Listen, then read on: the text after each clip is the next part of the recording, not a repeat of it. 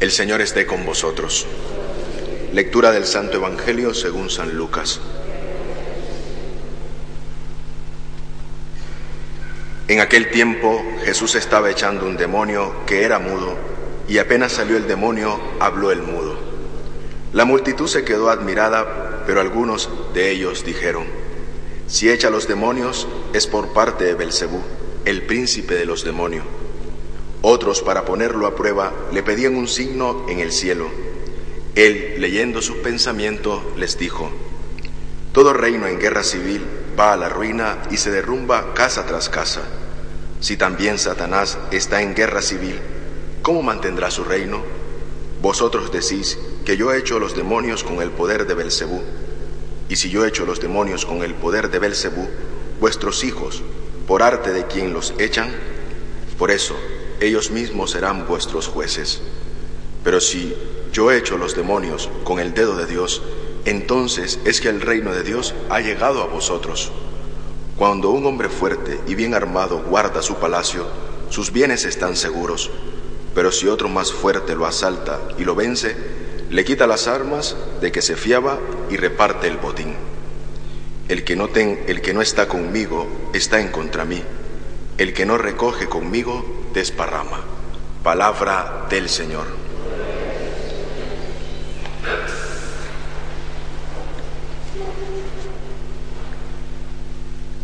El que no está conmigo está contra mí.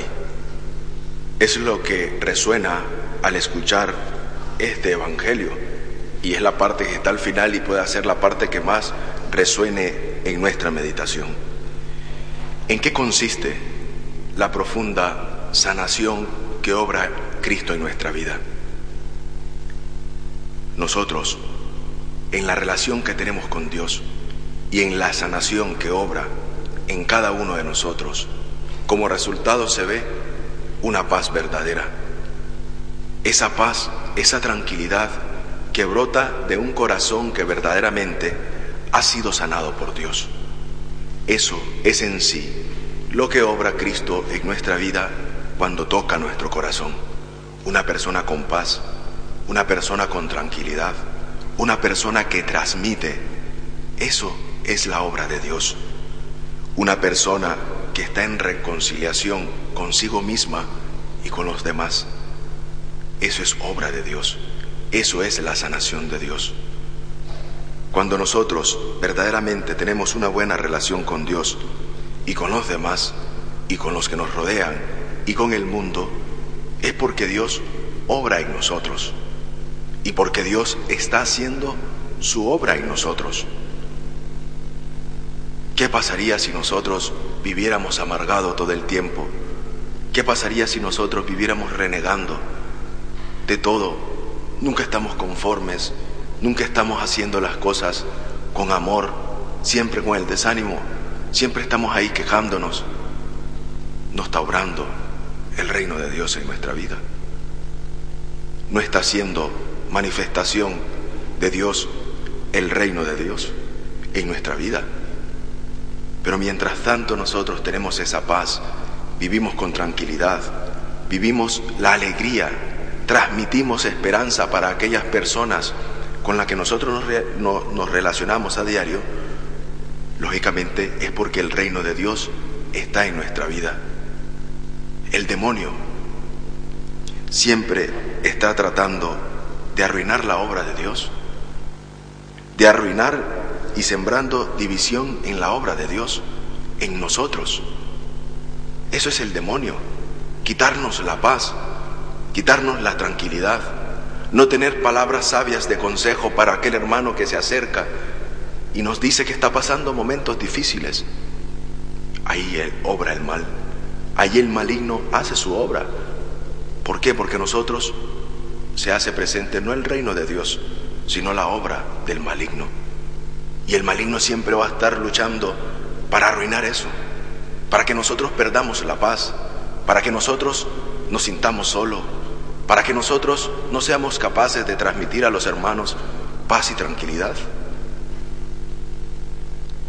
El pecado arruina en nosotros nuestra vida, afea nuestra relación con Dios. ¿Por qué? Porque el maligno siempre está teniendo la incidencia en nuestra vida. Porque el maligno siempre está enmudeciendo en nosotros el reino de Dios. El mudo que no hablaba y una vez que Dios obra en él, habla. Eso es lo que nos cuesta a nosotros, dar testimonio del reino de Dios con nuestra vida. Con una persona que ante las dificultades tiene paciencia, con una persona que ante las limitaciones y los problemas asume con gran tranquilidad los problemas. ¿Por qué?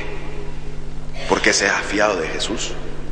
Porque verdaderamente ha aprendido a fiarse totalmente de Dios. Pero el demonio siempre va a querer ponernos la zancadilla para que nosotros desfallezcamos. Ante los problemas nos vengamos abajo ante los problemas digamos que no tenemos las fuerzas para seguir adelante. Y eso afea nuestra relación con Dios. El mal siempre va a sembrar la guerra, siempre va a estar en contra de Dios. El mal crea la guerra, Dios hace la paz. ¿De qué parte y de qué lugar estamos nosotros? del que hace la guerra, del que vive la división con sus hermanos, el que vive criticando a sus hermanos, el que vive odiando y teniendo rencor contra su hermano, o la paz que crea Jesús en nuestra vida. Esa paz, ese amor, esa generosidad con que nosotros podemos obrar muchas veces, a pesar de los problemas, dar buena cara a pesar de las dificultades y limitaciones, regalar una sonrisa. Eso es el reino de Dios en nuestra vida. Ese es el verdadero obrar de Dios en nuestra vida. Absteniéndome yo de criticar, porque hago mucho más mal criticando que diciéndole al otro, mira, a lo mejor no lo ha hecho bien, a lo mejor puedes hacerlo mejor. Aquella persona que aconseja para que vivamos en unidad, no aquella persona que manipula, no aquella persona que dice, mira, ven contra de él. Dios, el maligno, hace la guerra, Dios hace la paz. Nosotros tenemos que ser personas, hombres y mujeres de paz, que transmitimos el reino de Dios en nuestra vida. Que María, nuestra Madre, interceda ante su Hijo para que expulse de nosotros cualquier tipo de mal, guerra, terrorismo, malos tratos, cualquier tipo de violencia. María, Madre de la Iglesia y Reina de la Paz, ruega por nosotros.